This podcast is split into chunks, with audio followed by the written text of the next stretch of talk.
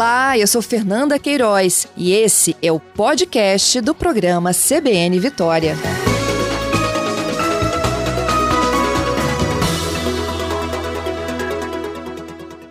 Prometi a vocês que ia detalhar um pouco mais o Atlas Eólico do Espírito Santo, já adiantando que o litoral tem muito potencial para transformar vento em dinheiro, em energia quem conversa conosco sobre este assunto é o Ricardo Peçanha, ele que é secretário de Estado de Inovação e Desenvolvimento. Ricardo, bom dia.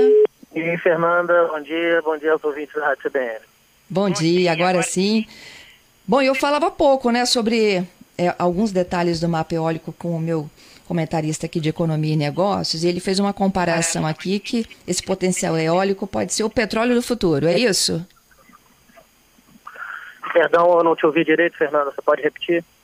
Posso, posso repetir.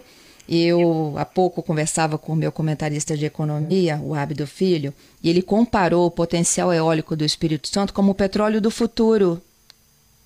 Exatamente. Hoje o petróleo é a nossa principal fonte de energia, né, que move o mundo, mas o mundo inteiro já se encontra em busca de uma nova matriz energética, de uma nova fonte de energia não poluente.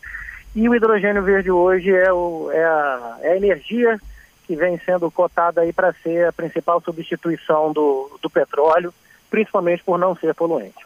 Uhum. Ricardo, como é que vocês fizeram as contas né, desse potencial? Olha, é, nós recentemente, nessa semana passada, agora lançamos um novo mapa eólico, um estudo patrocinado pela União Europeia e pelo governo da Alemanha, isso desnudou um potencial enorme do Espírito Santo, um potencial de abastecer, se todo explorado, de abastecer o equivalente aí a metade do consumo de energia elétrica do Brasil. Então, o potencial é enorme, é um potencial enorme a ser explorado e ser desenvolvido.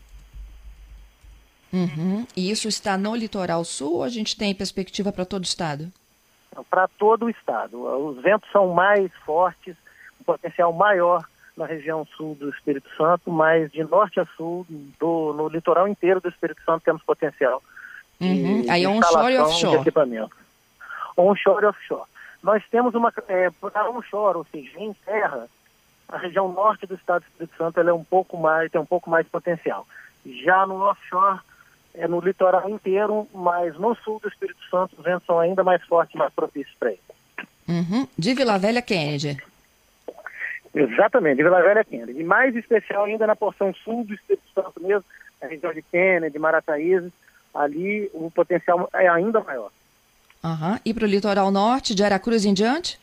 Ou a gente tem região metropolitana também? É, também um pouco na região metropolitana, mas mais acentuada ainda de Aracruz para cima. Uhum. Já existem projetos para incentivar a atração de, de empresas que queiram explorar? Olha, é, o potencial do Espírito Santo ele já era um pouco conhecido de um modo geral pelas grandes empresas que mapeiam isso.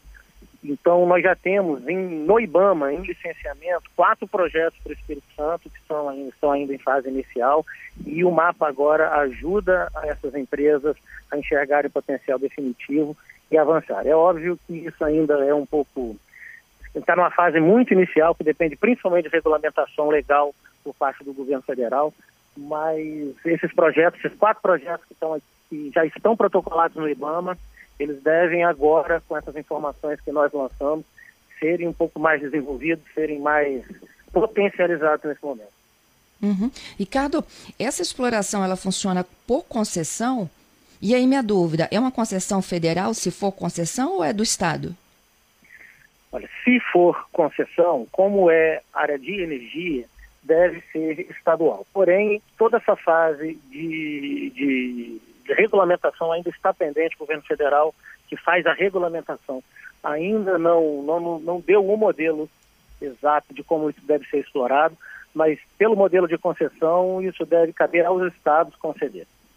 Uhum. Então, essas empresas que estão com projetos em tramitação, elas precisam ainda de serem regulamentadas, né? A atividade. Exatamente. A atividade de, de exploração offshore de energia eólica ainda não é regulamentada pelo governo federal, que já está em estudo e prometeu que ainda esse ano já deve dar um panorama de como deve estar. Uhum. E esse mercado abasteceria o quê? tudo que hoje demanda energia está de olho na, na, na energia elétrica produzida via, via eólica, né? via, via exploração de energia eólica. Desde indústrias, né, de grandes indústrias, que hoje são, que são abastecidas por gás ou por usinas termoelétricas, até o consumo residencial, o consumo automotivo. Energia limpa, né, Ricardo? Energia limpa. Esse aqui é, a, é o principal chamariz dessa energia, porque a gente consegue efetivamente, a um custo relativamente barato, substituir a energia poluente que é do petróleo. Então, a gente rumo aí ao atingimento das metas de descarbonização, de eliminação dos gases de efeito estufa, meta de atendimento ao protocolo, ao Acordo de Paris, que substituiu o protocolo de Kyoto, estabeleceu aí para o mundo inteiro, para quase todos os países, as metas de até 2030 haver uma redução bastante considerável dos gases, dos gases produtores de efeito estufa. Te agradeço, Ricardo, mais uma vez pela gentileza e pela conversa. Obrigada, hein? Eu que agradeço, Fernando. Um abraço.